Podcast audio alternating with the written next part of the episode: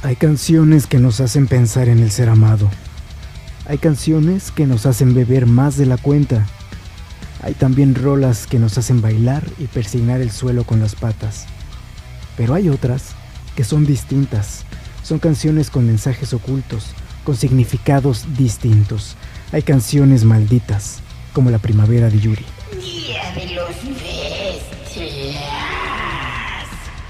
Buenas noches, bienvenidos sean todos ustedes a un episodio más de El Día de los Bestias. Yo soy el Bestia de Keno y conmigo se encuentra el Bestia de Ariel. ¿Cómo estás, amigo? ¿Qué tal, canal? Este, me da mucho gusto saludarte una vez más en el episodio 7 de esta tercera temporada que se ha visto en un hiato, ¿no? Hay en una pausa temporal de de dos semanas por algunas cuestiones técnicas de la vacunación y de etcétera, etcétera. Pero ya estamos de regreso, ¿no? Y esta vez con dos invitados, uno de ellos ya está aquí y estamos esperando al otro cabrón. Dos invitadazos bien perrones, pero hay que presentarlos. El que está aquí con nosotros es nada más y nada menos que Lalo Helguera, él es productor, locutor, con un chingo de años, con un pinche programa de una pinche música aburrida. Lalito, ¿cómo estás? Bien, mi hermano, aquí con mucho gusto. Le digo que ya me tenían como novia de pueblo, que cada vez me la cancelaban, pero qué bueno que ya, ya se dio esto de la del podcast y me da un gusto estar con ustedes. Ya me dijeron que son un par de locos que están haciendo estas cosas y que van muy bien. Y es un placer estar aquí con ustedes. El placer es de nosotros, amigo. Oye, y además de que, que, trae, trae buen currículum, ¿no, güey? Este, sí, es acá como impresionante. Pues aquí en el Día de los Bestias tener un padrino hasta, bueno, hasta la tercera temporada, pero un padrino ya especializado en, todo este pedo de la producción y de la locución. Bueno, nosotros somos unos aprendices, bueno, nosotros no, porque el que no es un comunicólogo en toda la extensión de la palabra, pero aquí tu servidor, pues, estamos apenas aprendiendo hasta español, carnal, ¿no? Ya te imaginarás. No, y aparte Lalo tiene, este, pues es un referente, ¿no? En todo este ámbito cultural, por lo menos aquí en Morelos, y de que sabe de música, sabe de música. No, huevo, ¿no? Expresiones, ¿eh? Más o menos. Lo intento. Dos que tres que se han dejado entrevistar.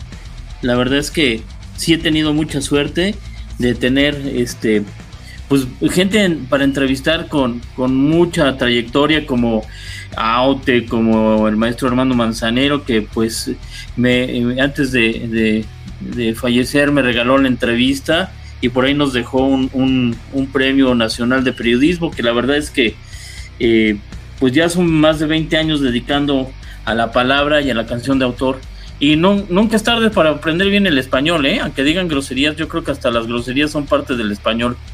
Sí, incluso algunas, algunas groserías ya las podrá incluir la RAE, ¿no?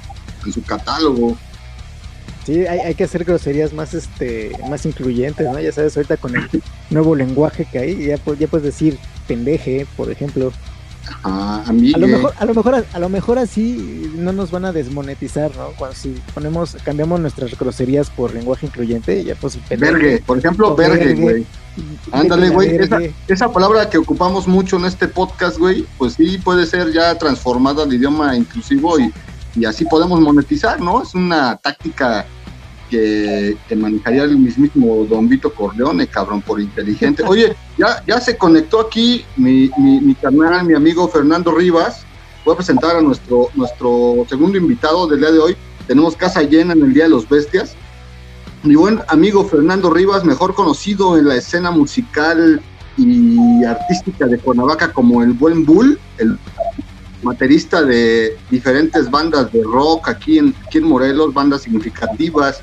Este, ¿Cómo estás, carnal? Buenas noches. ¿Qué onda? ¿Qué onda? Buenas noches. Sí, muy bien. Qué bueno, qué bueno. Pues gracias por la presentación. Hasta parece que realmente soy alguien importante, pero no solamente soy amigo de todos los niños como Chabelo. ¿Qué onda? ¿Cómo andan? ¿Igual de viejito? Eh, eh, no, todavía no. Ah, bueno, Pero bueno, ahora sí ya estaríamos todos vacunados y fueras igual de viejito, güey. pues yo creo que sí, ya estamos los cuatro vacunados, ¿no, güey? Yo todavía no. Es que los viejitos son ustedes. No, no, precisamente contra el COVID, güey. Puedes tener otro tipo de vacunas, güey. La triple, la de la rabia, la de moquillo. Exacto, la de carne, güey, también. la inyección de carne. Sí, pues bueno, carnal, denle, denle al albur, pues está bien, este, nos, nos, nos agrada mucho que el día de hoy dos este, excelentes eh, invitados nos acompañen en un tema, un tema que le voy a dejar a mi amigo Keno que presente porque es un tema que él sugirió en un inicio y venga Keno. Pues hoy hablaremos acerca, digo, hemos hablado de muchas teorías conspirativas y muchos temas escabrosos, pero no se nos había ocurrido hablar precisamente de, de algo que tenemos todos los días, ¿no? Tenemos la radio, eh, tenemos la televisión, tenemos el Spotify y siempre andamos escuchando música en el trabajo, en la escuela, en el coche, donde sea. Pero hay rolas que son como malditas, ¿no? Que, hay algo que no cuadra o que la verdad las, las cantamos sin saber su verdadero significado. Y de esto va a tratar el día de hoy el programa del Día de los Bestias. Cinco canciones malditas de la historia, carnales. ¿Cómo la ven? malditas canciones. Y no, no estamos hablando del sapito de Belinda, porque esa yo creo que es maldita para ella, ¿no? puede ser. Claro, pero no, estamos hablando de rolas que sí tienen su significado, ¿no? Y sí son medio perturbadoras cuando las estás escuchando. Oye, espérame, antes de que le demos la, voz aquí a los invitados, más allá de, las letras o, o, del significado que puedan encerrar estas este conjunto de armonías, melodías y líricas, pues hay que recordar, bueno, que la música es una de estas bellas artes que transmite o cataliza, ¿no? Todos estos pedos movimientos del alma. Pero ¿qué sucede cuando una canción liga o provoca en otra una reacción adversa que tenga que irse a, chingar a su madre, güey, ¿no? O sea, a suicidarse, por ejemplo, o que lo obligue a cometer cierto tipo de delitos como el homicidio, ¿no? Yo hasta aquí este, pienso que, pues bueno, hay evidentemente cierta carga emocional, pero hay todo un mito, ¿no? Alrededor de, de todas estas estos fenómenos, ¿no? Sí, hay unas hasta que te obligan así como, hasta te dan ganas como, no sé, como, como de casarte, no mames, así, pinches rolas.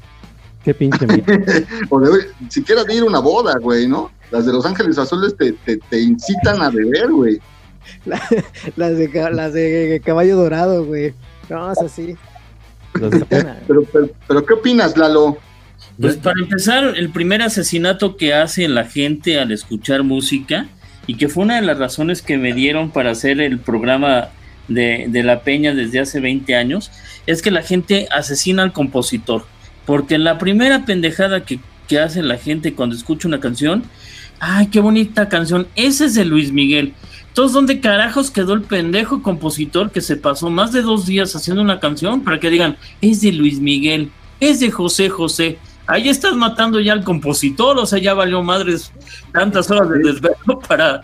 Es de J Balvin.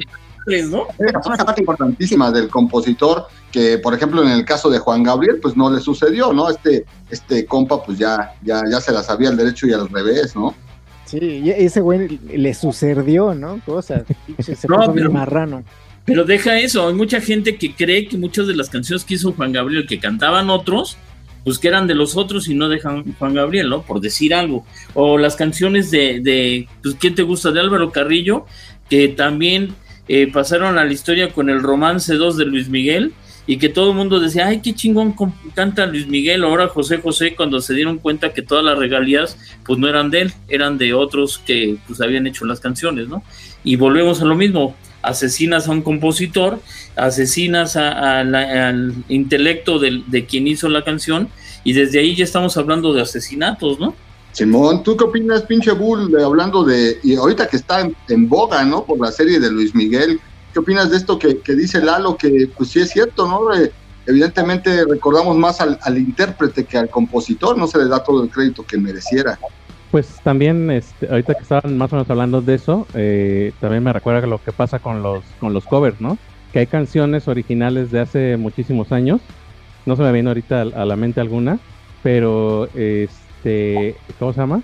Que alguien la saca este, con alguna versión o unos arreglos diferentes y este, se convierte, eh, la canción más actual se convierte en la, en la del artista que la está sacando actualmente, ¿no? Y no del, no del no el artista de hace años o el artista original. Además, Nirvana, por ejemplo, ¿no? Con este cover de David Bowie, por ejemplo. O sea, muchas, muchas, muchas personas que, este, que, se hicieron fans de Nirvana eh, conocen la, la, canción, sin embargo, muchos no saben que es de, David Bowie, por ejemplo. Exactamente, qué buen, qué buen punto te acabas de anotar, carnal. Y pues bueno, ya estamos hablando de que estas canciones malditas de las que vamos a hablar hoy, pues han orillado a algún tipo de personas a quitarse la vida o a cometer hechos pues bastante atroces. Eh, no es específicamente de, por ejemplo, que se sataniza mucho al rock and roll, ¿no? Por estas historias, sino que ha habido más, ¿no? Ha habido más en, diferentes tipos de género, incluido, por ejemplo, el violinista este, Paganini, el violinista del Diablo, ¿no? Que compuso los trinos del Diablo, o el bluesero Robert Johnson, y pues bueno, mucho, mucho se ha escrito significados reales de las canciones o las segundas intenciones, ¿no? Como aquellas que, que, traen mensajes ocultos, o que si escuchas al revés vas a escuchar ahí un rito satánico, como las de Gloria Trevi, güey, por ejemplo. Pero el día de hoy Decían las de Ricardo Arjona también, que si ponías un disco de Ricardo Arjona y le dabas play, pues ibas a escuchar a, Arjona, güey, y eso es lo peor que puedes escuchar, ¿no? Está muy cabrón eso. Sí, tengan cuidado, ¿eh? O la de 17 años, ¿no? Que es, este, esto tendría que ser bote, o sea, no es mayor de edad y que le dice que 17 años y que no sé qué tanta pendejada. Eso debería el estupro. ¿Eh? El estupro ahí está a flor de piel en esa letra, ¿no? Ya ahorita con la cultura de la cancelación, pues, ¿qué podemos esperar? Ya, ya quieren cancelar 17 años y otras, otros éxitos más de esta música popular que tanto suena. Pero yo mencionaba que aquí el día de hoy, en el Día de los Bestias, vamos a hablar de nuestro top de canciones malditas de la historia tal vez algunas coincidan con nos escuchan, de nuestros este, fieles, fieles seguidores, tal vez omitamos otras, pero lo que es un hecho es que a partir de hoy, pues nadie va a volver a escuchar de la misma manera las canciones de las que vamos a hablar el día de hoy. Y qué pinche miedo, porque vamos a empezar con una rola que se llama eh, Gloomy Sunday. la, oye, yo la conocía con esta Sarah McLachlan, ¿no? Esta cantante poperona que tiene voz de ángel, pero... al revés, porque me, me, voy a espantar, estoy aquí pura ahorita. Uy. no, pues, si, te volteas, pues ya... Deja voy por ¿no? E, esta, esta rola de, de Grooming Sunday, eh, yo la conozco con, con Sarah McLachlan, que es una cantante pues, operona, con una voz muy bonita y todo. Y, y sí, la, la, escuchas y es muy, muy triste. Y no entendemos el contexto, ¿no? El, la letra, por qué habla de tan triste, la canta tan triste.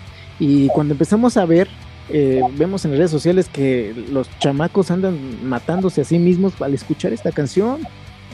Sí, Simón, tienes toda la razón. Se le conoce como la canción húngara del suicidio. Hay que recordar que esta canción pues fue compuesta por allá de 1933, güey, por Renzo Ceres.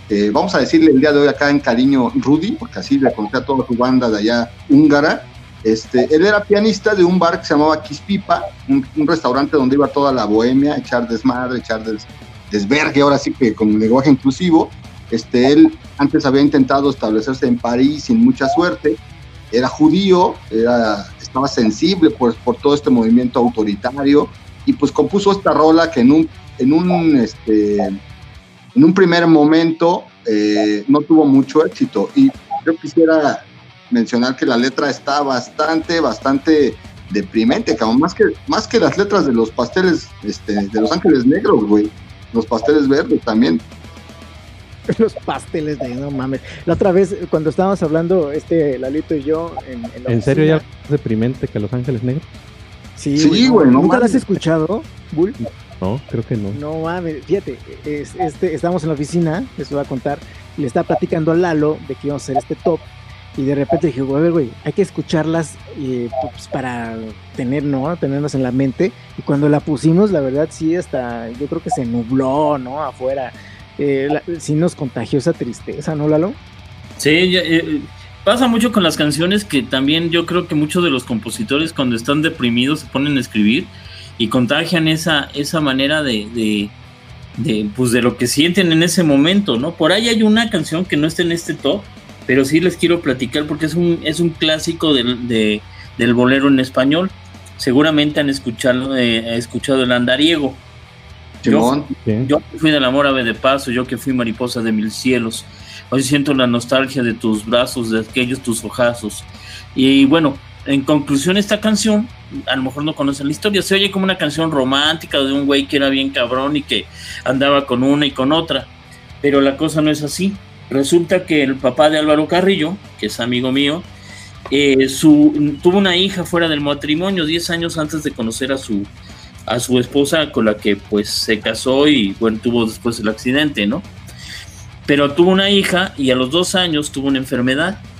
Entonces, pues antes los trovadores no eran de que pues ahorita me voy aquí al, al, pit y ahí toco y me voy a la buba o a la maga y canto y, me voy a México y canto en, en el sapo cancionero, sino que pues estaban muy cabrón encontrar una peña donde pudieran cantar, ¿no? Y en aquella época Álvaro Carrillo no conocía a nadie, era como, pues no sé, este, pues como los miles de cantautores que nadie conoce. Y en esa época pues necesitaba dos mil pesos para operar a su hija. Cuando regresa, resulta que su hija ya se había muerto. Por eso le dice, por eso le dice, perdona mi tardanza, te lo ruego, perdona al andariego que hoy te ofrece el corazón. Uf, papá, que hasta, hasta se me enchinó la piel, güey, con esa historia, ¿eh? ¿Se te, ¿se te encueró el chino? Se me encueró el chino, güey, se me frunció todo, güey está, bastante chida esta anécdota, güey. Este, bastante rica también, güey. Es un conocimiento que es una canción que muchos de nosotros conocemos. Incluso yo recuerdo en tiempos de la prepa que había los, los amigos que llevaban la guitarra este, y que tocaban trova o este, este género. Me acuerdo también de un músico, no sé de dónde era, que, que la volvió a revivir, este Charlie Stack, que la volvió a, a, tocar, que se hizo medio famosa ahí por los noventas, otra vez famosa, y sí, o sea, es, muy curioso descubrir este trasfondo que, bien menciona Lalo. A veces eh, el compositor plasma, como yo mencionaba hace rato, este, una carga emocional bastante, bastante fuerte y es lo que transmite, ¿no? Así es lo que transmite. Fíjate que hay una, eh, también escuchamos la de los Beatles, la de Helter Skelter. Eh, estamos, le pusimos play cuando la buscamos en YouTube y con la letra, ¿no? Y, Simón. y la verdad, como que no le, bueno, por lo menos yo no le entendí mucho la letra, está como medio confusa, pero sí te, te llega, eh, llegas a tener cierta incomodidad al escucharla, no sé si sea por las frecuencias de las que está grabada o, fue eh, este, expresamente hecha así. Ahorita me recuerda a la, película esta de Irreversible, no sé si la ubican. Sí, de Gaspar ¿eh? Exactamente, esta película que está, tú la reproduces como si fuera al revés y todos los sonidos que usan pues sí te llega a, llegas a tener esta sensación de incomodidad mientras tú la ves. Y ese es el chiste, ¿no? Que estés incómodo mientras estás viendo esta película. Igual esta rola de los Beatles, Helter Skelter, pues también yo creo que fue hecha para esto, ¿no? Con este motivo de que tú como audiencia te sintieras mal, güey, hasta, hasta ganas de guacarearte. Además, en una época gris de los Beatles, una época donde pues ya no se les estaba dando tanto la composición, pero también traían como un rollo entre depresión, eh, pues cuando ya haces todo por, por añadidura, ¿no? Como que ya repites las, las historias y yo, yo siento que esa fue como una época gris de los Beatles, ¿no? Yo, yo considero más bien también por el lado musical y de composición, salve lo que opine también el Bull, que esta, esta canción, o esta época más bien de los Beatles, es cuando empezaron a experimentar más con sus sonidos, con estructuras más pues eh, particulares o específicas de su música. Ya no sonaban o ya no querían sonar como, como esta banda dulce, güey, o, rockerona, pues, ¿no? Incluso está el, la anécdota que comenta Paul McCartney cuando le, entrevistan sobre el génesis, la génesis de esta canción, y él dice, es que escuchamos este, un sencillo de, de, de, ¿cómo se llama? de The Who, escuchamos el sencillo y quisimos hacer algo parecido que esta canción de ellos de I Can See For Miles y este hacerla como estridente y sucia. Incluso tú te pones sobre opiniones sobre la canción de Helter Skelter y dicen que es como una de las canciones precursoras del heavy metal y el punk rock, lo cual yo no considero correcto porque existió Black Sabbath, existió Pentagram y otras tantas bandas. Pero bueno, ellos estaban, como bien menciona Lalo, en una época diferente, ya estaban, digamos que en el declive, no, no, no manejo muy bien los años, pero el álbum blanco tuvo muchísimas canciones y bueno, esto lo agarró un cabrón, un pinche esperpento de la cultura pop que se llama Charles Manson, que bueno, vamos a abordarlo un poquito después. Esta es la segunda canción y, le, y nos regresamos a la canción húngara del suicidio, amigos. ¿Cómo ven? A ver, cuéntame, ¿qué pedo? Pues aquí con el, con el con el pedo de Rezo Ceres, este güey, pues les decía yo que estaba en el ámbito de la guerra y se supone que una de las teorías es que su letra iba en ese sentido, ¿no? La desesperación que se causaba por esta guerra y que él veía en las calles, ¿no? Por ejemplo, como hace rato este Lalo parafraseaba el andariego, yo les voy a leer un poquito la, la letra que él había escrito originalmente para este Gloomy Sunday, que no se llamaba Gloomy Sunday, se llamaba eh, El mundo se está acabando. Y dice, es otoño y las hojas caen, todo el amor ha muerto en la tierra, el viento llora con lágrimas tristes, mi corazón nunca más esperará una nueva primavera. Entonces, le prohibieron esta canción, le dijeron que estaba muy triste, nunca se la editaron, y lo que pasó es que uno de sus amigos, que era poeta, que se llamaba Slaslo Yavor, escribió la letra y a la postre se convertiría en pues, el, Gloomy Sunday, ¿no? Que también a mí me parece que la nueva letra quedó de, de hecho más depresiva todavía. Dice, Domingo sombrío con 100 flores blancas. Estaba esperando, querida, con una oración.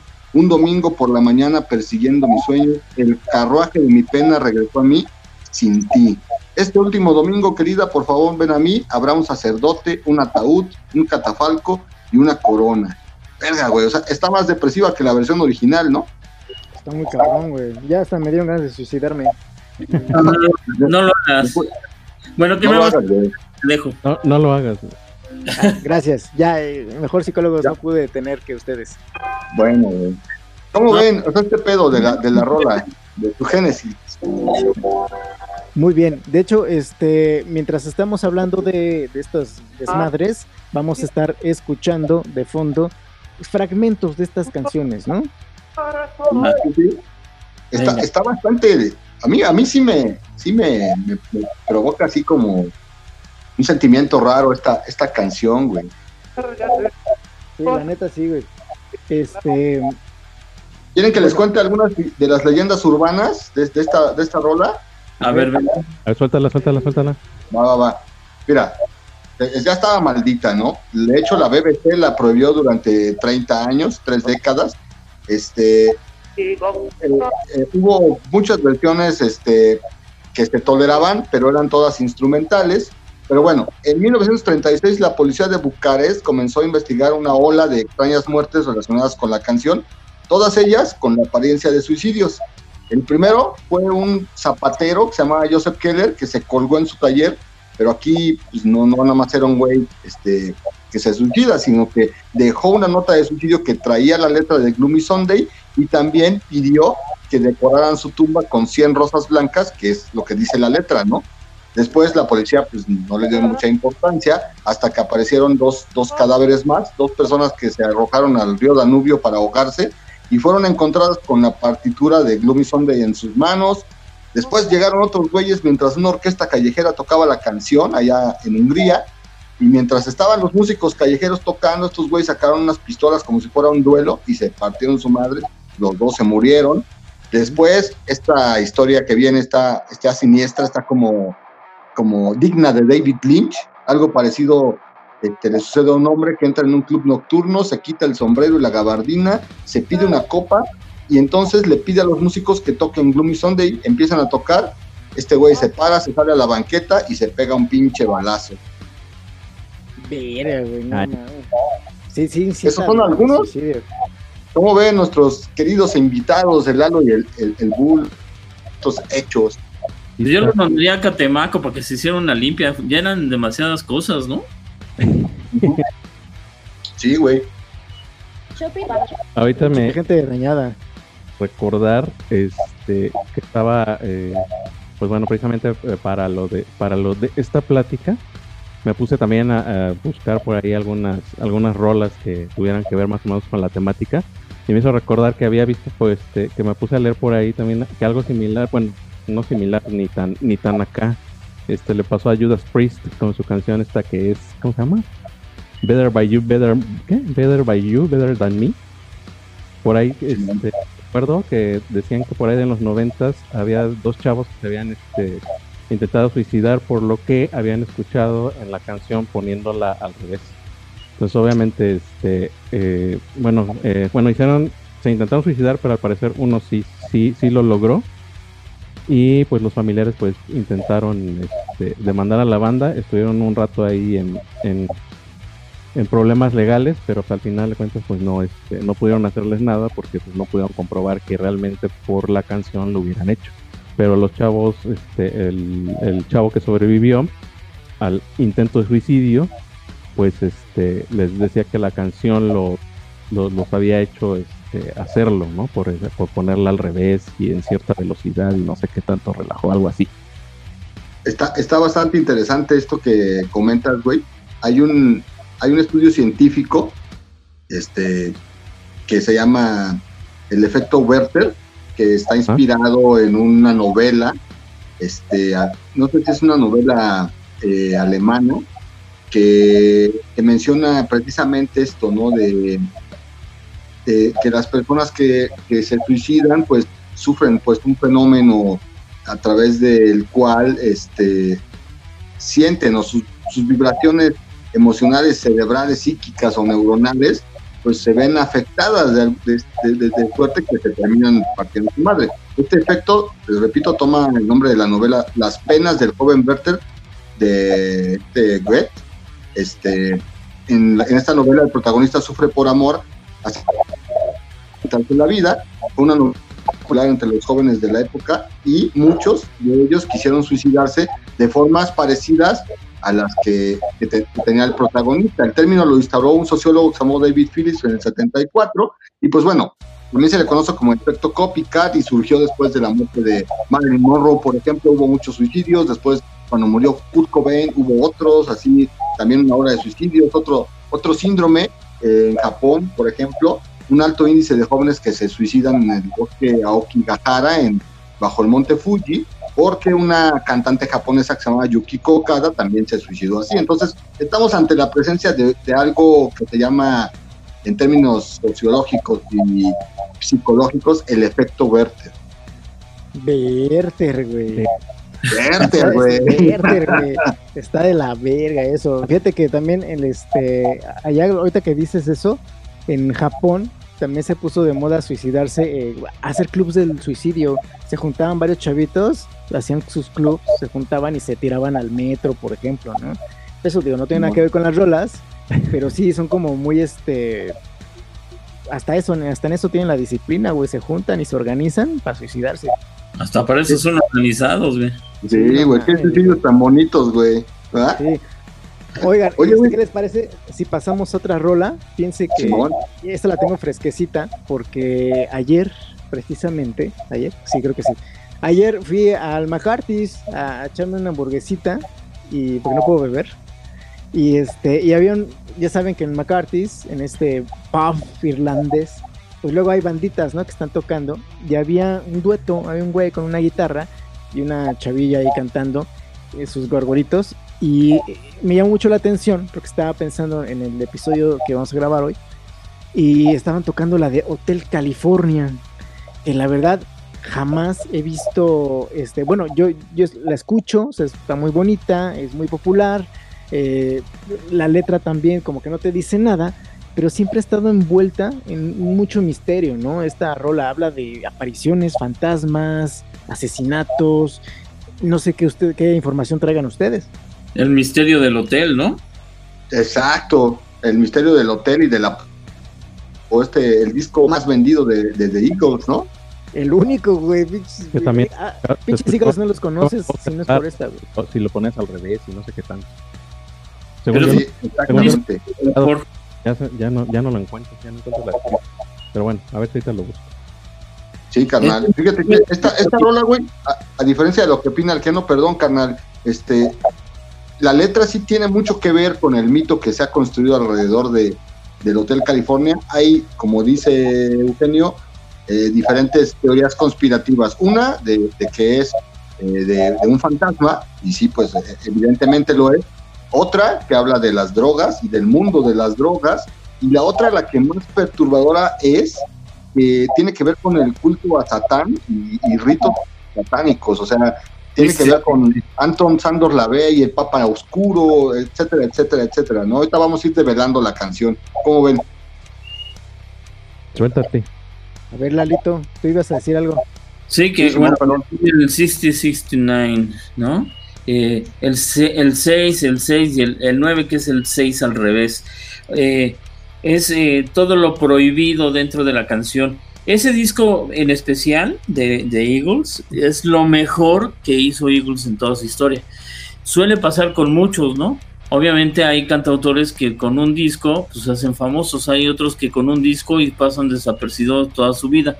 Eagles con este disco y con esa canción pasó a la historia, ¿no? Independientemente que si les gusta o no les gusta el estilo, pero con esa canción y con todo lo que llevaba en el rollo de la rebeldía, de, de, somos bien malos, por eso mucha gente cantaba la de Hotel California, aunque no supiera de qué, decía, ¿no? Por eso a veces la versión en español que todo el mundo se sabe, la de dos y dos son cuatro, cuatro y dos son seis. También hay una versión en español que, que ejecuta magistralmente la banda Z, güey. ¿eh? Pero volvemos a lo mismo. La gente a veces no sabe qué dice la canción, pero ahí andan como güeyes cantándola, ¿no? O este, o no la escuchan completa o no escuchan esas frases que son la diferencia de la canción, que al ratito vamos a ir con otra que por ahí teníamos preparado desde el principio de este, de este, de este podcast, ¿no? Pero a ver, venga con la letra para que hagamos un análisis. Va, va, va. Pues yo, yo quisiera más, más allá, este, ir abordando como este a este ambiente que envuelve la canción. Es un One Hit Wonder, eso sin lugar a dudas. Yo me acuerdo que la conocí, la canción cuando iba en primero de secundaria, porque una maestra de inglés, pues para enseñarnos inglés, eh, nos permitía escoger una canción a la semana que nos iba leyendo y nos escribía la letra, ¿no? Y cuando la escogieron, este, me acuerdo, me acuerdo muy bien que un, un, amigo quería una de los Crusted Dummies, la de mmm, que casi no dice nada, y entonces otra persona sugirió Hotel California, y la maestra dijo, ay no, con esa se me enchina la piel. Y nosotros, ahora, ¿no? Ahora, vergue, ¿por qué, no? Y, ya hasta después con el paso de los años me fui dando cuenta que, que sí trae ahí, este, pues, en muchos foros y comunidades se comenta, ¿no? Un claro mensaje espiritista, satánico, etcétera, ¿no? Este, el Hotel California sí existe, se encuentra en un pueblo de, de la península de Baja California que se llama Todos Santos. Se desconoce si la banda en algún momento se alojó ahí, eh, así que la única relación que hay entre, entre la canción y el hotel, pues es el título. También se le conocía como Hotel California al hospital psiquiátrico de Camarillo entre Los Ángeles y Santa Bárbara.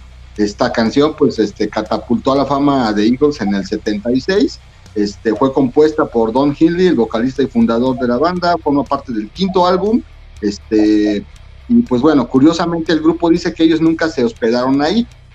¿Qué tiene de demoníaco el álbum de estos güeyes, no? Primero, el título podría estar inspirado donde está ubicada la iglesia de Satán en San Francisco, ¿no? Que dicen que en este hotel de Beverly Hills eh, se reúnen como, o se reunían como todos de estas sectas satánicas encabezados por el mismo Anton Sandor Lavey, que como bien, bien sabemos todos, era el mismísimo Papa Negro. Otra cosa de las que se comentan acerca de, de este álbum y de esta canción es que el hotel que aparece en la portada, pues ya lo mencioné, era la serie de reunión de todas estas sectas satánicas. La foto del interior del álbum también tiene datos. Es el vestíbulo de otro hotel, pero ahí hay muchas imágenes como encuentra Wally, pero en lugar de encontrar a Wally te encuentras murciélagos o figuras como acá perturbadoras.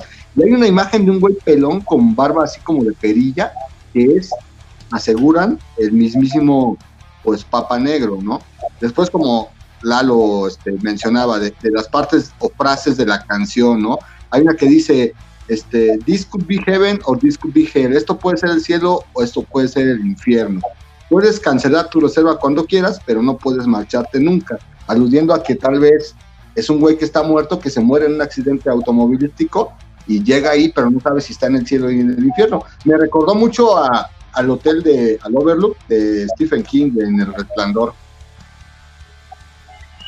Pinche peliculón, por cierto. Así es, carnal. Estas son unas, unos de los datos, no sé qué, qué pudieran comentar nuestros invitados, porque también yo luego me aperro y empiezo a soltar datos a diestra y siniestra. Tú síguele, tú síguele. Eres la enciclopedia andante del. Exactamente. ¿Qué, ¿Qué, podemos hacer al respecto? Tú dale. No, no, no, pues solamente es para poner a los a los escuchas en, este contexto, ¿no? Yo sé que tal vez hay algunos datos que se nos escapen, pero bueno, este, leyendas aparte, también se menciona que el grupo eh, creó la canción ah, como aniversario de cuando Anton Sandor Lavey escribió la Biblia Negra y que ellos eran eh, adeptos, adeptos muy cercanos a este güey de la iglesia satánica y que pues por eso, por un pacto con el diablo, eh, lograron el éxito que, que, tuvo, porque esta canción les dio, les dio, pues, les aseguró las vidas, ¿no? Por, lo menos a, a ellos. Eh, la historia, la historia habla de que estos güeyes se, se, una banda se aloja en el hotel de Baja California, ¿eh? Ahí una vez eh, en sus habitaciones, Don Hindley, el, mero mero de The baja al bar y empieza a cotorrear con una mujer que se llama Mercedes. Se chingan unas cheras, bueno, una botella de vino y platican. Después ese güey va a echar una meada. Cuando regresa, la, la, chava ya no está. Le pregunta al camarero si la chica ya se había ido y él le dice que, que, no, que, que, él había estado manteniendo una conversación solito con una persona que no estaba ahí, pero que no, no se extrañara porque era un fantasma que se aparecía muy seguido, el espíritu de una chica asesinada en el hotel varias décadas antes. Le dijo que no habían tenido noticias de ella desde el 69, otra vez ese año, 1969, ahí en la letra. Como dice Lalo, también puede ser 666 si, si le acomodamos los dos nueves. Y bueno, esta es, esta es parte de la, del, del, clima satanicón que, que rodea eh, Hotel California, que pues sí, sí, sí, cierto, tiene ahí bastantes datos acerca de, los ritos satánicos y también de apariciones demoníacas. Oigan, ¿y ustedes creen que todos estos, como estos datos que dices, como de ritos satánicos y esas mamadas, si, si son hechas a propósito, si tienen ese propósito de adoración al diablo, por ejemplo, o dar a conocer estos ritos de la iglesia de Satán? ¿O solo es coincidencia? Entonces pues es como, como difícil, ¿no? Este, realmente asegurar cualquiera de las dos cosas. O mitad y mitad, ¿no? Que también puede ser que ellos pues fuera su gancho para hacerse así como que los malos y a lo mejor no es tanto o no pasó del todo, pero sí pasaron algunas cosas extrañas que siempre sucede. Acuérdate que también en la música la mitad a veces son composiciones de lo que les sucede, pero otras tantas son eh, eh, son, son cosas que ellos se imaginan, metáforas, eh, versos que, que sean, quedan cortos o o cosas que ilusionan o que piensan que, que pudiera haber sucedido, ¿no? Que son los ganchos también para que pues tengan audiencia o para que tengan fans de las canciones. los compositores, sobre todo en habla inglesa, se ocupa mucho la metáfora en cuestiones, este, pues, eh, sociales o culturales, ¿no? pues como, como la canción que, pues, no sé, más adelante vamos a escuchar que es eh, eh, Matador, ¿no? Que es es una historia que, que siempre nos pasamos eh, nos, eh, escuchando canciones y a veces no sabes, repetimos lo que, lo que dice la canción, pero no ponemos atención a lo que dice la letra.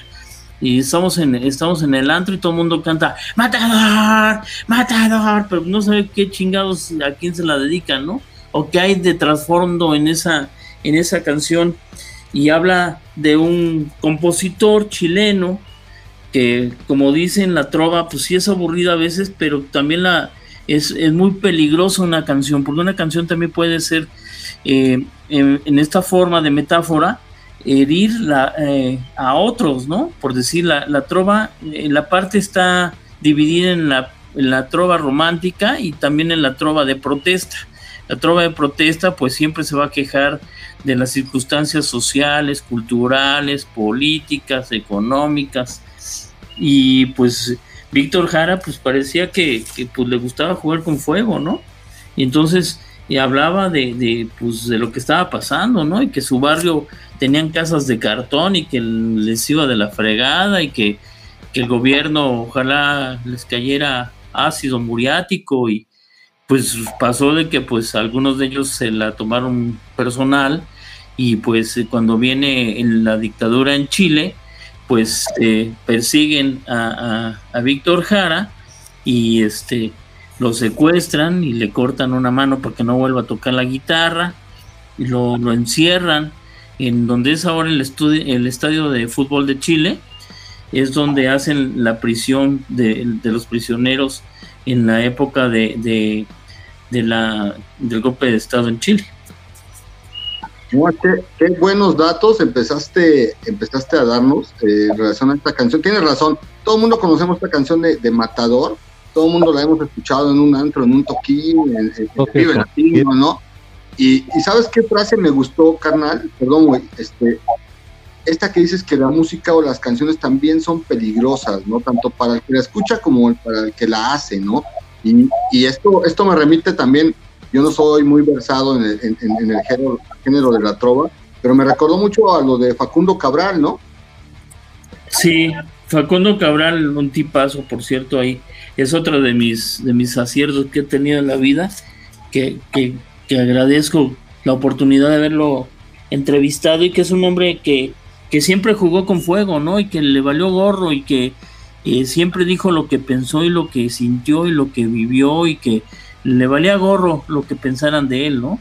Muchas veces llegaron a pensar que estaba loco, pero sus canciones siempre con un sentido, ¿no?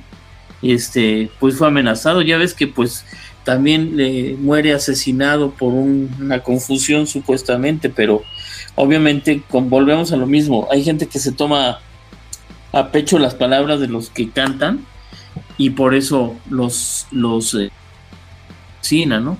Aquí en esta canción hay una frase que, que me gusta mucho eh, que dice que suenan son balas, me alcanzan, te atrapan, resiste, Víctor Jara. Eso nadie lo escucha porque está, eh, como todo el mundo se va con la batucada y con, el, con los coros que van diciendo, no saben a quién le dedican esta canción, dice, me dicen el matador de los 100 años barrio porteños, no tengo por qué tener miedo, mis palabras son balas, balas de paz, balas de justicia, soy la voz de los que hicieron callar sin razón, por eso, por el solo hecho de pensar, distinto.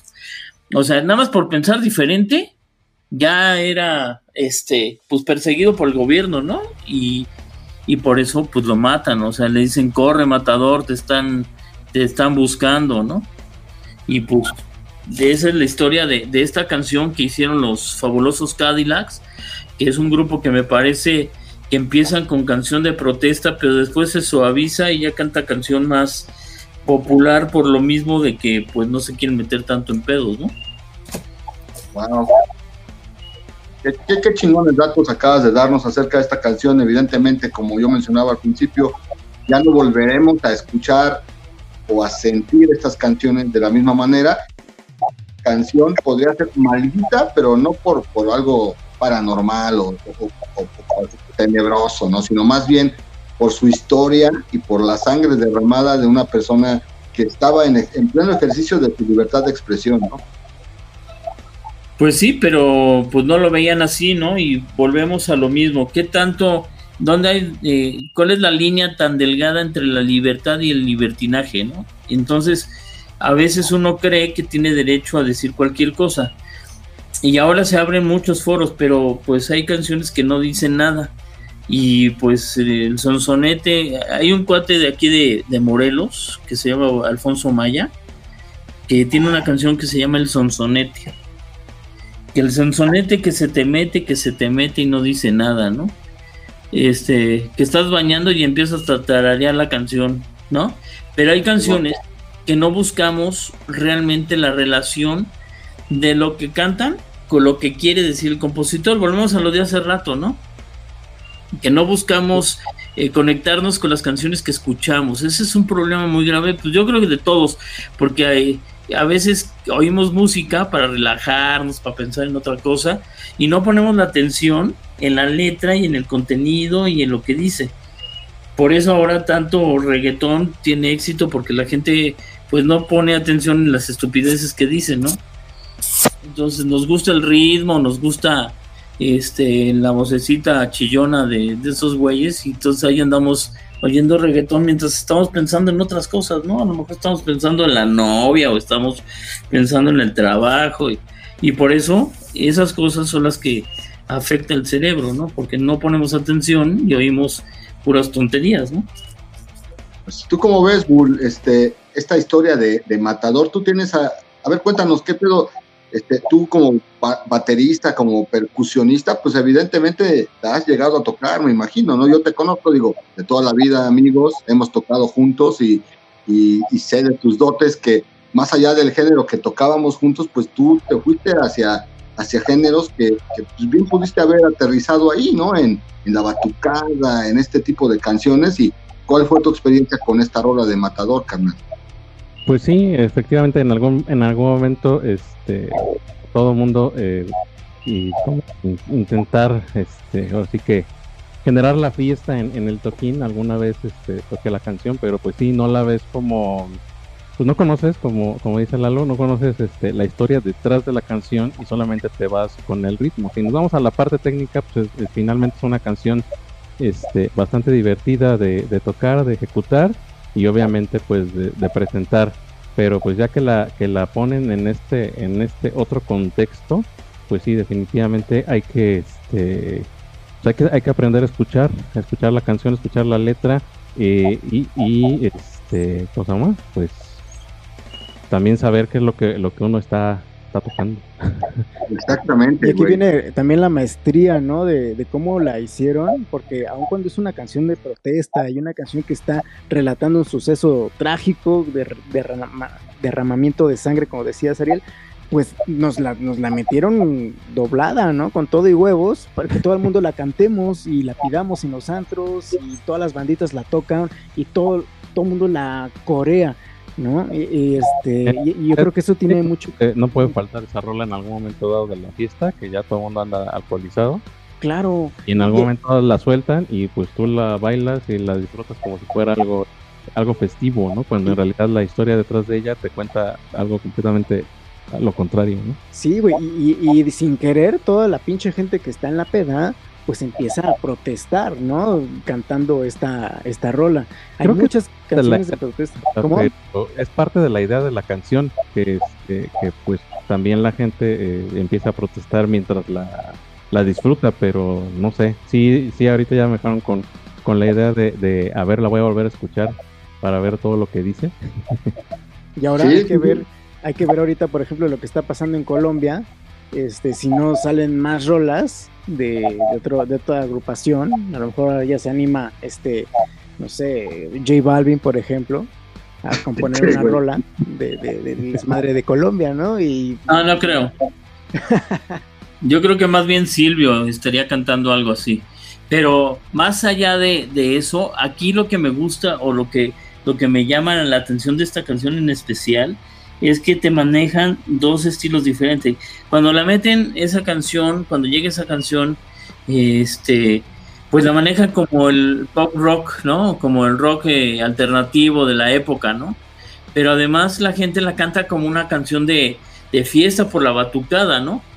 Pero de repente te das cuenta que, que, están hablando de una tragedia terrible que es Víctor Jara. Mucha gente del rock no sabe quién es Víctor Jara que, fue un protestante, un cantautor que llevó eh, pues esa parte de la trova eh, eh, pues de, antaño de, protesta, de, reclamo social, de cultura y que no saben quién es Víctor Jara. Y yo creo que mucha gente ni siquiera se ha dado cuenta dentro de la canción que iba mencionan a Víctor Jara y todo lo que sucedió con Víctor Jara, ¿no?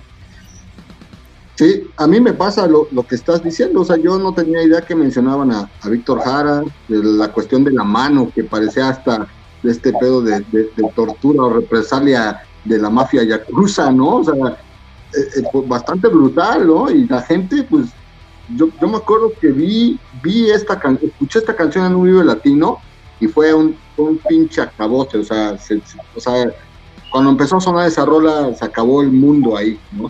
Y, y el mensaje de la, de la, de la, de la canción es completamente otro, ¿no? Pero bueno, va amalgamado de ahí del, género que tocan los fabulosos o que tocaban en aquel momento, ¿no? Claro, y por esta, por esta persecución y por este asesinato a Víctor Jara, déjenme comentarles que lo que muy raro pasa, ¿no? Que la familia eh, pues demandó al gobierno, etcétera, etcétera, y pues hace dos años, después de 40 años del asesinato, ganó la demanda y ganó una buena lana a la familia por el asesinato de Víctor Jara que nunca había sucedido. Y de esto poco se sabe porque obviamente pues lo tratan de ocultar lo más que se puede, de que finalmente se hizo justicia después de esta canción y de muchas cosas que han pasado con Víctor Jara, que es un hombre que, si tienen la oportunidad, oigan algo de sus canciones. A lo mejor algunas no les van a gustar porque a lo mejor son unas son así como que un poco complicadas, eh, por su, porque no tienen un ritmo así muy pegador, pero sí es un cuate que hace una denuncia social interesante en el mundo, pues eh, sobre todo en los años 70, donde pues esa generación donde aquí teníamos a Gabino Palomares, Oscar Chávez, en España estaba Joan Manuel Serrat, Miguel Ríos, Joaquín Sabina, en Argentina estaba Facundo Cabral, este, Alberto Cortés, y este, en Chile estaba obviamente eh, Víctor Jara, ¿no? Entonces era una generación que, que, les tocó a cada uno en sus diferentes países. Aquí tocó lo del 68, en Argentina eh, tocó toda una rebeldía de, los grupos eh, sociales en los 70 o 68, 70. Víctor Jara en el 73, que es cuando lo asesinan y dan golpe de Estado en Chile. En España, todo lo que sufrieron allá con, la dictadura eh, y con, esto que además Juan Manuel Serrat sale a refugiarse a nuestro país después de, pues de todo lo que había con Franco, ¿no? Entonces, fue una época que los cantautores fueron parte importante de la vida social y política y cultural del mundo, ¿no? Sí, qué bárbaro, amigo. Eres, eres toda una enciclopedia, nos estás dejando mucho conocimiento, muchas cosas para, hacer como una, una, un ejercicio de escucha activa de estas canciones y de, de, estos panoramas históricos, porque más allá de lo musical están retratando este, movimientos eh, donde ha habido sangre y pelea y, desgaste, ¿no? Siempre con el gobierno, siempre, siempre con esta, esta constante de las desapariciones forzadas, de las torturas, y bueno, tiene una, una, una, una letra, un carácter sangriento, ¿no? Como mencionábamos, las cinco canciones más, más malditas de la historia, ¿no? Y hay muchas más, ¿no? Por ahí, este, ya alguna vez hablaremos también de canciones más contemporáneas, también de otros, como eh, Ismael Serrano, que habla de, de, dice, habla su hijo con, con, con, su papá y le dice, papá, cuéntame otra vez esa historia de fascistas y niñas con flequillo, ¿no? Este, háblame cuando, cuando pues tú pedreabas, este, pues a, los, a los policías, etcétera, ¿no? Con esa también eh, parte negra de la historia de lo que volvemos a decir, las palabras hieren, las palabras matan, pero también hay que hacerlo con, responsabilidad, ¿no? Así es, amigo. Y pues bueno, ahora ya en la recta final de aquí de este episodio, donde hemos hablado de, de Gloomy Sunday, que obviamente pues no, no hemos mencionado todos los detalles, como siempre comentamos durante los episodios, damos como que los puntos de partida para que si te gustó el programa, puedas tú entrar ahí a YouTube, puedes entrar a, Google y, buscar acerca de lo que estamos hablando, son como ahí el aderecito para que ellos digas, ah, estos pendejos dijeron esto, vamos a buscar, ¿no? Entonces, bueno, abordamos a Gloomy Sunday, la canción húngara del suicidio, 18 suicidios se supone que están documentados. Después, ya no abordamos tanto Helter Skelter, sí me gustaría regresar un poco, ¿por qué? Porque de aquí sale un pinche temazo que es el culto a la familia Manson y, pues evidentemente por eso se hizo famosa eh, de manera negativa esta canción, por, por el mismísimo Charles Manson, que nunca mató a nadie, pero dirigió una bola de güeyes locos que cometió muchos asesinatos y en una de las paredes de, de estos homicidios, en las casas de estos homicidios, pues dejaron escrita la palabra Helter Skelter. Bueno, mal escrita de hecho, decía Helter Skelter, ¿no? Pero era una evidencia este, directa, una referencia directa a esta canción integrada ahí en el álbum blanco. Este, artistas como Aerosmith, fíjense, Aerosmith, YouTube, Rob Zombie, Soundgarden, Motley Crue, Oasis y un largo etcétera, han versionado esta canción, como decía el Gura hace rato, muchas veces este, el que hace el cover se hace más famoso, bueno, está teniendo muchas versiones, igual que Gloomy Sunday, este, pero siempre entra en los charts de canciones malditas, siniestras o con algún tipo de sórdido.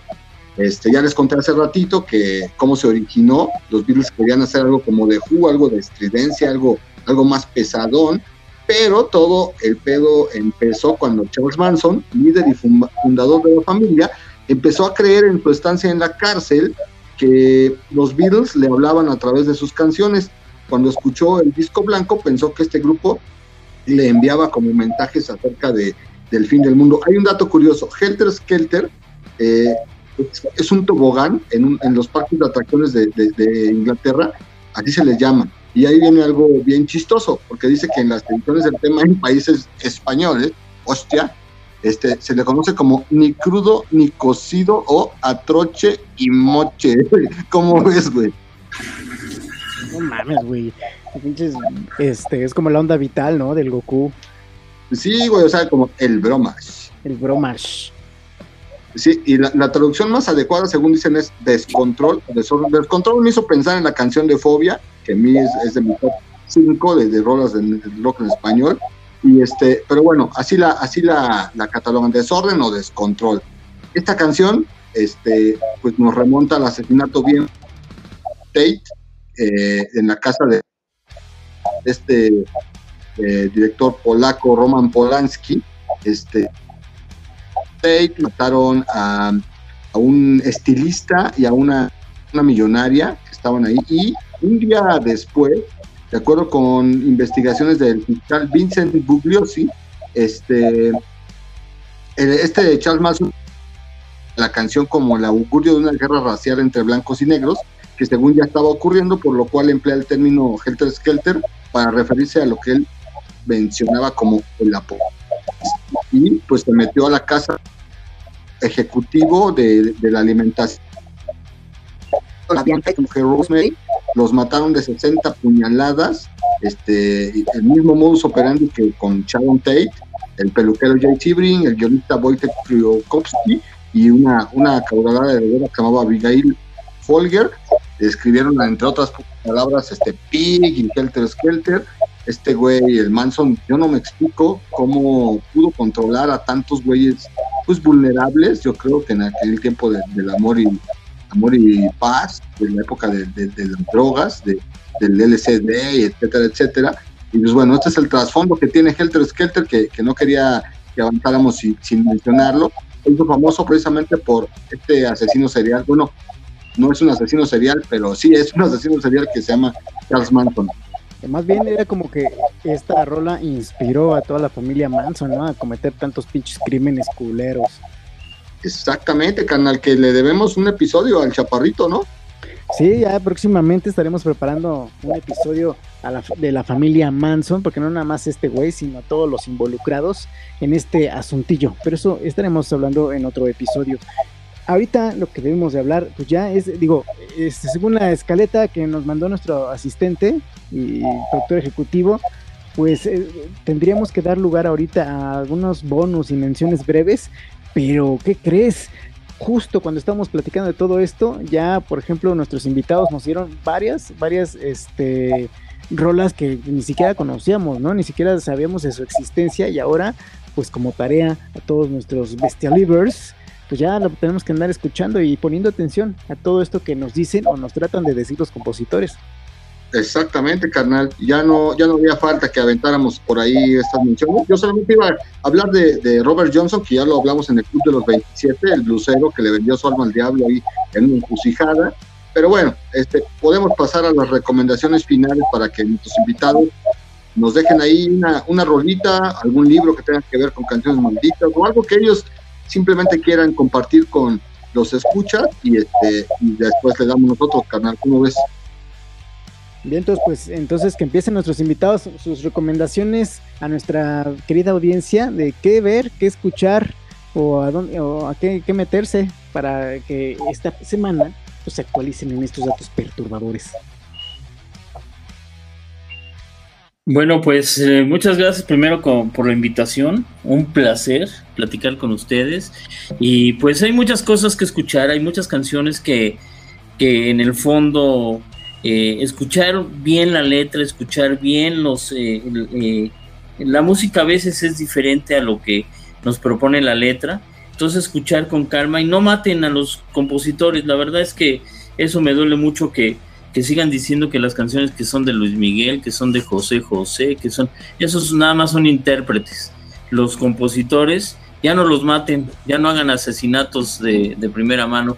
Este, escuchen a los grandes compositores, hay muchísimos, hay de todo un poco, hay canción de protesta, hay canción eh, cultural, hay canción política, escuchen a Gavino Palomares, escuchen a León Chávez Teixeiro, que me parece que es uno de los grandes, de, si les gusta la protesta y de esa canción eh, tragicomedia, pues yo les recomiendo este pues a Mauricio Díaz el Hueso, les recomiendo al mismo Mastuerzo con Botellita de Jerez, que por eso ya será para otro programa, eh, recordando también a, a, a Luyuyuy, eh, que, falleció hace un par de años, que hizo canción que, que, pues si ponemos atención en muchas de las canciones, hablaba de todo lo que pasó después que se suicidó, ¿no?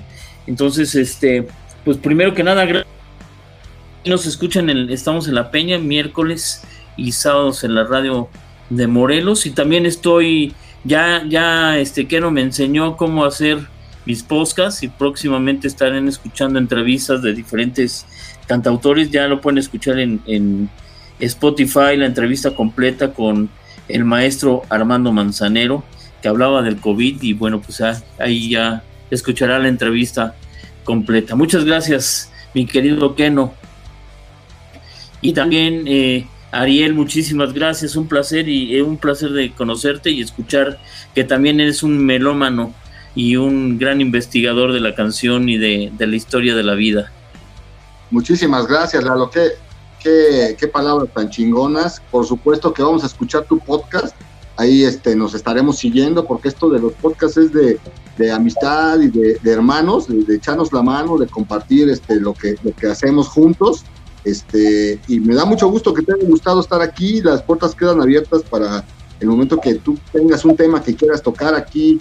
Evidentemente con nuestras faltas de, de tacto a veces. Este, hace ratito se nos olvidó mencionar una historia que tenemos ahí truculenta de uno de nuestros episodios ya llegó a casi las 2000 vistas, lo cual es, está rompiendo cualquier tipo de récord para nuestras aspiraciones. Ahorita, ahorita vamos a comentar un poquito, pero muchísimas gracias, Lalo. Este, agradezco también a mi amigo Bull. ¿Qué tranza, Bull? Pues aquí andamos, aquí andamos. Yo nada más vine un poquito de relleno, pero como siempre, muy agradecido por la, por la invitación. Es un gusto este, conocer, aunque sea en voz, al buen Keno. Este, también le mando un saludo a, Eduardo. Y pues bueno, Ariel, a ti que te conozco desde hace un chorro, pues también agradezco, agradezco aquí la, la invitación, poder platicar un rato y este, también escucharlos. La verdad es que se aprende, aprende bastante este, de, este, de este tipo de ejercicio, la verdad. Oye, carnal, tus recomendaciones, algo que nos quieras dejar ahí para que la banda que nos escucha pueda darse un, un rol, ¿no? un disco, una película, una serie, algo como definitivamente no, no, no sabía muy bien de qué iba, de qué iba el asunto, este, hice un poco de investigación al respecto de música, este, de música más bien, este, cosa más con mensajes ocultos, que este, ya habrá tiempo a lo mejor de, de, cosa más de platicar, y pues para que igual no se vayan, este, no se vaya muy, muy espantada la, la audiencia, este, yo había escogido una, una canción de Soundgarden que se llama 665 este, y ahí por, por, por, ahí vayan a echar este, un, un, ojito. En realidad, este, pues más bien es como, como un audio por ahí este, un poco raro que tienen ellos en, esta canción. Y eh, este, bueno, eh, lo que ellos hacen en esta, en esta rola es completamente a propósito y adrede. Eh, graban algo este, al revés y cuando escuchas obviamente pues este, el track eh, invertido pues te puedes dar cuenta de lo, de lo que dicen por ahí y es realmente una burla a, las, a, a, los mensajes satánicos ocultos también a propósito en, en, en, ¿cómo se llama? en muchas, muchas de las canciones y en, entre ellas de algunas de las que hablamos como, ¿cómo se llama? como la de Hotel California y así. Entonces eh, ahí para que la vayan a escuchar y escuchen el track, el track de, este, de ida y luego de vuelta para que este, vean lo que dice y cómo de cierto modo se burlan un poquito de los mensajes ocultos ahí qué chingón, güey, qué chingón, carnal. Y por supuesto que yo no, yo no venía con los. Hola. Ah, vamos a checarla. ¿Cómo es que no? Muy bien, amigos. Yo les voy a recomendar algo bastante interesante que yo creo que ya lo recomendé alguna vez. Pero bien sé, yo este, doy clases eh, en varias materias y siempre estoy recomendando un documental que pueden encontrar completo en YouTube que se llama Todo es un remix. En este documental abordan el tema de la creatividad y de cómo, este, cómo hay muchas rolas que se parecen a rolas anteriores, ¿no? Utilizan el mismo este, beat o, el mismo sampleo, el mismo sampler y este y crean rolas a partir de unas que ya sucedieron antes. Lo mismo pasa eh, ahorita con lo que estamos platicando acerca de las letras también, ¿no? Que hay muchas eh, personas que versionan rolas anteriores y las vuelven famosas estos coveristas, ¿no? Hablemos, por ejemplo, Matute. Matute ha, ha debido su éxito total por coberear éxitos de los ochentas, este este güey, ¿cómo se llama? El, el, que canta en bodas con su guitarrita, Nicho Hinojosa. Nicho Hinojosa, pues también hizo su eh, gran éxito cobereando, ¿no? Viejas canciones con su guitarrita. Y todo el mundo este, se vale de, de, esas letras que a veces son medio perturbadoras, a veces hablan de otras cosas. Y pues uno, como audiencia, como cliente o como quieran llamarlo, pues ahí anda embobado coreándolas también. Eh, yo creo que es muy interesante. Este documental se llama Todo es un remix y no nada más trata acerca de la música, sino también tiene ciertos eh, contenidos eh, hablando de cine, por ejemplo, menciona mucho Star Wars, Matrix, que son películas basadas en otras películas, basadas en otras películas. Y también aquí en este documental mencionan algo que ya tuvimos en un tema aquí en el Día de los Bestias, que es lo del monomito, ¿no? Este camino del héroe, donde pues también llegan a, llegas a, darte cuenta que todas las películas pues tienen este desmadre, ¿no? Del monomito. Y ya que está de terror y ya nada más para despedirme, este, yo sé que, les gusta mucho el terror y el misterio y todo eso, mi querido Ariel, y por cierto también saludo a Fernando. Este, hay un hay un libro que se llama Tras las huellas de Urrutia. Y si quieren lo planteamos un programita de puras cosas raras eh, de Coyoacán. Yo, yo nací en Coyoacán, ahí viví más de veintitantos años. En sí, la casa donde yo vivía espantaban. Entonces, si quieren, un día platicamos de todo eso. Y el libro de Tras las huellas de Urrutia habla de la escuela donde yo estudié. Este, se, bueno, todavía es la Fundación Miri Pesado, pero antes fue un hospital psiquiátrico. Y bueno, pues no les quiero platicar mucho porque quiero que lo, que lo lean porque está muy bueno y este y habla de un político y doctor y sucedieron cosas raras y, y va muy de acuerdo con este programa que pues habla de esas cosas misteriosas del más allá que se hicieron en el más acá y que entonces yo se lo recomiendo mucho se llama Tras las huellas de Urrutia de Manuel Servín Maciú. Ya después les platicaré más a fondo de este libro pero yo yo para yo creo que para hacer un buen podcast le échenle un vistazo y este y está muy interesante esto para para eso que les gusta los del misterio y, para aquellos que no quieren dormir pues de una vez échenselo. Pues amigo ya ya lo ya lo planteaste ya ya ya que quede este es, un compromiso. También invitamos aquí al buen Bull que quiera participar con nosotros en este tema. Por supuesto que voy a leer este libro. A mí estas recomendaciones me, me fascinan amigo. Este lo voy a buscar en cuanto pueda y me lo voy a reventar para que podamos hacer un episodio de los cuatro otra vez, como ven? Me late, me late. vamos a platicarlo. Y este, pues, comentarlo y platicarlo todo. Va que va. Pues yo ya voy a hacer mis recomendaciones finales y el día de hoy voy a hacer una recomendación eh, acerca de un spin-off del mismo podcast del Día de los Bestias, eh, una nueva página de reseñas sobre principalmente literatura, libros, eh, también van a encontrar de vez en cuando películas, series, incluso videojuegos o cómics. Si buen amigo Ken no tiene ganas y tiene a bien ahí platicarnos de algún videojuego o de algún cómic que le haya gustado, este, esta página eh, que estoy iniciando como ya mencionaba, una, un derivado del Día de los Bestias, se llama El Informe Bestia. Ya hicimos por ahí la primera reseña eh, acerca de un libro de nuestro invitado del episodio pasado, eh, nuestro, nuestro religioso favorito Roberto Abad, que se mandó un pinche librazo que se llama Cuando las luces aparezcan. Ya le hicimos su reseña por ahí, lo pueden encontrar en, en Facebook como El Informe Bestia y este y en Instagram igual, arroba El Informe Bestia. Van a encontrar ahí eh, reseñas de novelas, series, películas, videojuegos, cómics, todo lo que se nos ocurra aquí en el Día de los Bestias, lo van a encontrar si les gusta leer, reseñado por ahí. Y este, pues, esperemos que le puedan dar ahí un like al informe Bestia. Y eso sería todo para mí. Muchísimas gracias, amigos. En serio, me la pasé a toda madre, aprendí muchísimo. Este, espero que podamos hacer este episodio de, ahí de, de, cosas de miedo ahí en, podemos ser el Coyoacán o incluso toda Ciudad de México que tiene un, yo creo que pocas capitales en el mundo, eh, en Latinoamérica, tienen una, una carga energética tan especial como es la Ciudad de México, ¿no? Este, una vez más les mando un abrazo a los dos, a mi amigo Keno también por este episodio y bueno, yo me despido, yo soy Ariel y nos vemos pronto.